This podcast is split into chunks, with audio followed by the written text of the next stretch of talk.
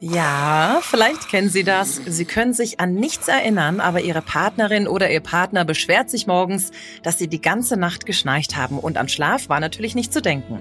Der nächtliche Lärm kann auf Dauer für alle Beteiligten zur Belastung werden. Aber warum schnarcht man überhaupt und was hilft wirklich gegen das nächtliche Sägen? Darüber sprechen wir in unserer heutigen Folge. Besser schlafen. Mit Bettenried gut einschlafen und erholt aufwachen. Hallo und herzlich willkommen zu einer neuen Folge Besser schlafen, gut einschlafen, erholt aufwachen. Ich bin Dani Heiß und mein heutiger Gast ist Dr. Med Den Sarah Julia Breu. Sie ist Spezialistin auf dem Gebiet der zahnärztlichen Schlafmedizin und in München als Zahnärztin tätig. Ihre Schwerpunkte liegen unter anderem in der ästhetischen und funktionellen Zahnheilkunde. Ihr Wissen und ihre Erfahrungen gibt sie regelmäßig als Referentin des Instituts für Schlafmedizin sowie in internationalen Schulungen von Ärzten und Zahnärzten weiter. Außerdem ist Dr. Breu zertifiziertes Mitglied der Deutschen Gesellschaft für Zahnärztliche Schlafmedizin und Master of Science für Ästhetik und Funktion. Kennt sich also bestens auf diesem Gebiet aus. Wirklich, wirklich viel. Ich freue mich sehr auf unser Gespräch. Herzlich willkommen, Dr. Sarah Julia Breu. Schön, dass Sie heute Zeit für uns haben. Ja, vielen Dank für das liebe Intro. Frau Dr. Breu, Sie sind unter anderem Spezialistin auf dem Gebiet der zahnärztlichen Schlafmedizin. Ist für mich auch eher ein neues Gebiet. Dazu gehört jetzt auch unser heutiges Thema Schnarchen. Deshalb würde ich zum Start sehr gerne mit einer ganz grundsätzlichen Frage einsteigen. Warum schnarcht der Mensch denn eigentlich? Ja, warum schnarcht der Mensch? Der liebe Gott hat uns einen Körper geschaffen, der nachts kollabiert. Das Problem ist, wir legen uns hin, der Schlaf sorgt für eine psychische und eine physische Regeneration und wir haben eine komplette Erschlaffung unserer Muskulatur. Mhm. Zudem fällt unser Unterkiefer nach hinten, die Zunge fällt nach hinten. Und wir haben anatomische Einengungen. Und wenn man sich vorstellt, die Luft geht durch eine enge Röhre, erzeugt es äh, Geräusche. Und das Gleiche haben wir eben nachts. Wir haben enge Atemwege, also anatomischerweise in den Nasen, in den Atemwegen im hinteren Bereich. Und wenn jetzt nachts dieser Kollaps passiert, der bei jedem von uns passiert, der Unterkiefer fällt nach hinten, die Zunge fällt nach hinten, dann muss diese Luft durch eine noch engere Röhre, wie sie eh schon muss. Und das Gewebe erschlafft auch. Das möchte nämlich auch seine Regeneration. Und das fängt dann mit dem Luftstrom an zu vibrieren. Mhm. Und das hören wir dann als störendes Schnarchen. Kann man ähm, das in einer Zahl zusammenfassen, wie häufig bei uns in Deutschland Menschen an sich schnarchen? Haben Sie da sowas für uns? Oder ist das sehr schwierig wahrscheinlich? Genau, also tatsächlich, es schnarcht jeder, Männer wie Frauen, und die Häufigkeit ist altersabhängig. Na, und Frauen, vor allem nach der Menopause, das heißt nach den Wechseljahren, sind circa 50 Prozent betroffen und bei Männern sind es sogar 60 Prozent. Okay, hat das dann auch was mit dem erschlafften Gewebe im Alter zu tun, oder? Ja, genau, weil also mit zunehmendem Alter nimmt das Kollagen ab und umso weniger Kollagen wir haben, umso mehr schlaffe Muskulatur, auch schlaffe Haut, wir bekommen mehr Falten. Unsere Atemwege bleiben davon leider nicht verschont und deswegen kann man sagen, eigentlich ja, jeder zweite bekommt mit zunehmendem Alter oder wird zum Schnarcher prinzipiell. Okay, dann gehört es auf jeden Fall auch zu einer Volkskrankheit bei uns, oder? Definitiv, ne? Also 84 Prozent der Gesamtbevölkerung kann man sagen. An sich haben wir natürlich, möchte ich auch gleich noch darauf eingehen, erstmal die Lärmbelästigung für Beteiligte, die mit uns im Schlafzimmer sind. Aber gibt es denn auch gesundheitliche Probleme? Ist es gefährlich, wenn wir schnarchen? Also das reine Schnarchen, wir nennen das im medizinischen Ronchopathie, das habituelle Schnarchen ist prinzipiell keine Erkrankung und auch nicht gefährlich. Es ist eine Ruhestörung für unseren Partner oder für andere. Wenn man zum Beispiel auf einer Berghütte schläft, dann hält man die ganze Berghütte wach. Aber das Schnarchen ist ein Leitsymptom für die obstruktive Schlafapnoe. Und die obstruktive Schlafapnoe ist eine ernstzunehmende Erkrankung, die eben während des Schlafes passiert. Können Sie uns das noch ein bisschen genauer erläutern, die Schlafapnoe? Was versteht man darunter? Genau, eine Apnoe ist ein Atemaussetzer und wir sprechen von einem Atemaussetzer, wenn dieser länger als zehn Sekunden passiert. Das heißt, durch diesen Kollaps kann es so weit kommen, dass der hintere obere Atemweg komplett zufällt und wir in dem äh, Zuge keine Luft mehr bekommen. Wir werden also nicht mehr ausreichend mit Sauerstoff versorgt. Mhm. Diese Apnoen hat eigentlich jeder von uns. Das heißt, bis zu fünf Apnoen hat jeder auch gesunde in der Stunde. Das ist nicht bedenklich, das gehört einfach wegen dem Kollaps dazu. Wenn es mehr von diesen Apnoen gibt, dann sprechen wir wirklich von einer Schlafapnoe, die dann auch mit Auswirkungen einhergeht. Okay. Würden Sie uns dann generell empfehlen, wenn man schnarcht oder das mitbekommt, das mal abklären zu lassen, woher es wirklich kommt? Auf jeden Fall. Also jeder Schnarcher sollte zumindest mal bei einem Allgemeinmediziner, bei einem HNO-Arzt, bei einem Lungenarzt vorstellig werden und ihm schildern, dass er schnarcht. Und häufig haben Patienten mit einer Schlafapnoe eben noch andere Begleitsymptome mhm. wie extreme Tagesmüdigkeit, Sekundenschlaf. Das heißt, die gehen ins Bett, schlafen sechs, sieben, acht Stunden, stehen morgens auf und fühlen sich wie erschlagen, als hätten sie die ganze Nacht durchgefeiert und nicht geschlafen. Und das sind auch solche Leitsymptome, wo man schon davon ausgehen kann, dass es höchstwahrscheinlich nicht nur ein reines Schnarchen ist, sondern dass eine Erkrankung dahinter steckt. Okay, also verstehe ich, dass wir, wenn wir schnarchen, schnarchen an sich nicht gefährlich, aber eventuell steckt was Ernsteres dahinter. Korrekt. Also wenn jetzt zu mir ein Patient in die Praxis kommt und dass er eine, eine Behandlung wegen seinem Schnarchen möchte, schicke ich ihn grundsätzlich immer erst zu einem Mediziner, der das vorher abklärt. Okay. Welche Therapiemöglichkeiten gibt es denn jetzt oder was kann man generell erstmal gegen Schnarchen tun, vielleicht sogar vor einer Therapie? Ich meine, man kennt das, man weckt den Partner auf und zwitschert, da gibt's ja die, die abgefahrensten Tricks, die man da anwenden soll in der Nacht, damit das Ganze aufhört. Aber was ist wirklich Ihrer Meinung nach effektiv? Man sollte sich erstmal fragen, okay, wie ist meine Abendhygiene?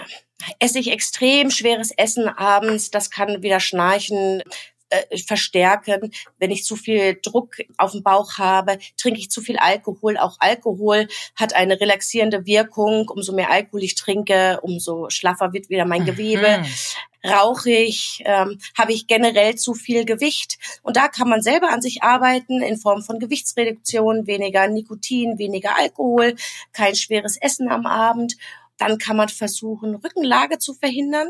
Es ist so, sehr viele schnarchen vornehmlich in Rückenlage. Das merkt man ja dann auch mit seinem Partner. Dann gibt man ihm einen Tritt, mhm. dann legt er sich auf die Seite, dann ist das Schnarchen wieder weg. Und da gibt es dann auch so kleine Gadgets, so kleine Hilfsmittel wie Rückenlage, Verhinderungswesten, Seitenschläferkissen. Das kann man alles selber mal probieren. Ne? Okay. Und ob es damit das Schnarchen behandeln kann. Und ähm, wenn man dann äh, zu Ihnen in die Praxis kommt, was bieten Sie dann für Therapiemöglichkeiten an? Na, wir haben sogenannte Unterkieferprotrusionsschienen. Und damit erreichen wir eine mechanische Schienung unseres Atemweges, unseres Gewebes. Wir verhindern quasi, dass es zu diesem Kollaps kommt des Unterkiefers. Mhm. Wir halten den Unterkiefer vorne, dadurch bleibt die Zunge vorne, das Gewebe in den hinteren Atemwegen wird gestrafft und man schnarcht nicht mehr, weil wir einfach die Atemwege offen halten. Ich habe jetzt auch eine von meiner Zahnärztin eine Schiene, diese typische für Drücken, Knirschen bei meinen Zähnen. Hat jetzt damit aber nichts zu tun, oder? Würde diese, ist es die gleiche Schiene? Nein, es ist nicht die gleiche Schiene. Die Unterkieferprotusionsschienen sind grundsätzlich zwei Schienen, also eine Oberkieferschiene und eine mhm. Unterkieferschiene mhm. mit einem seitlichen Verankerungselement, das eben dabei hilft, dass der Unterkiefer nicht kollabieren kann, nicht zurückfallen kann. Okay. Und die Schiene, die Sie haben, die ist zum Schutz der Zähne, weil sie vermutlich nachts knirschen. Gibt es denn Gemeinsamkeiten zwischen Knirschen und Schnarchen? Hängt das irgendwie zusammen auch?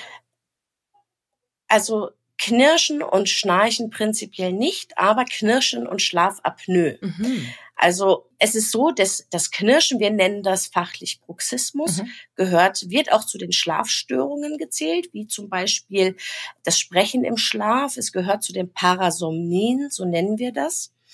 Und es ist quasi allgemein verbreitetes Knirschen und man weiß mittlerweile, extremer Bruxismus, extremes Knirschen dient dem Körper oder verhindert die Apnoen in der Nacht. Das heißt, wenn ich jetzt einen Patienten habe, der extrem knirscht und zusätzlich noch andere Faktoren hat, dass er eben müde ist tagsüber, schlecht schläft, den sollte ich tunlichst nicht so eine normale Knirschschiene machen, sondern sollte ihn zuerst zu einem ähm, Schlafmediziner schicken, der das klärt, ob da eine Schlafapnoe dahinter okay. steckt.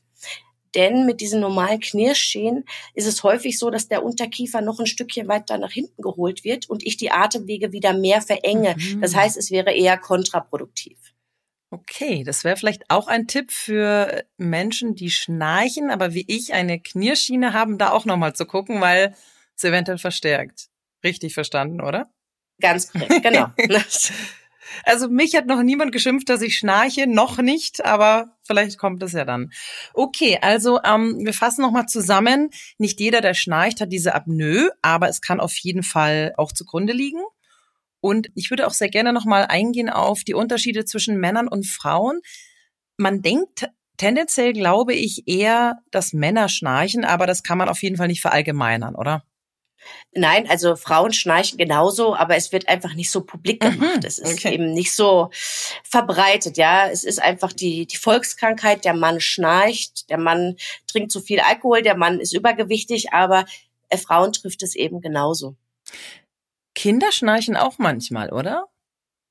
Ja, Kinder schnarchen recht häufig, vor allem die haben dann Polypen oder Adenoide und dadurch entsteht dann das Schnarchen und diese Kinder sollten auch immer HNO ärztlich abgeklärt werden. weil diese Mundatmung kann wieder auf eben die Adenoide Polypen hinweisen und das ist dann schlecht für die komplette Entwicklung des Kindes. Merkt denn derjenige, der selbst schnarcht, auch am nächsten Tag, also unabhängig von der Apnoe, körperliche Symptome wie Müdigkeit oder Erschöpfung oder? Wenn es ein reiner Schnarcher ist, dann fühlt er sich fit. Absolut. Aber was man natürlich merken kann, dass er vielleicht morgens einen trockenen Hals hat oder Halsschmerzen, weil er einfach mit offenem Mund schläft. Okay. Wenn wir jetzt noch mal den ähm, Fall durchspielen, also ich habe einen Partner, der schnarcht. Wir würden das gerne abklären. Wir schicken denjenigen zu Ihnen. Sind wir dann bei Ihnen an der richtigen Adresse? Sie sind sofern bei mir an der richtigen Adresse, da ich Sie an einen versierten Schlafmediziner weiter überweisen kann. Aber der erste Ansprechpartner sollte tatsächlich ein HNO-Arzt okay. oder ein Lungenarzt sein. Mhm. Die haben in der Regel eine Weiterbildung in der Schlafmedizin und können dann die weitere Diagnostik einleiten. Okay dann glaube ich, bin ich ziemlich zufrieden. Also wir haben gelernt, Schnarchen ist auf jeden Fall nicht unbedingt was Gefährliches, sondern eher wirklich was Unglückliches, vor allem auch in der Partnerschaft. Aber wir haben viele Möglichkeiten, dagegen vorzugehen. Gibt es denn Fälle, die nicht therapierbar sind, die Sie auch schon hatten, wo einfach starkes Schnarchen vorhanden ist und man nicht weiterkommt? Was könnten da noch so die Probleme sein?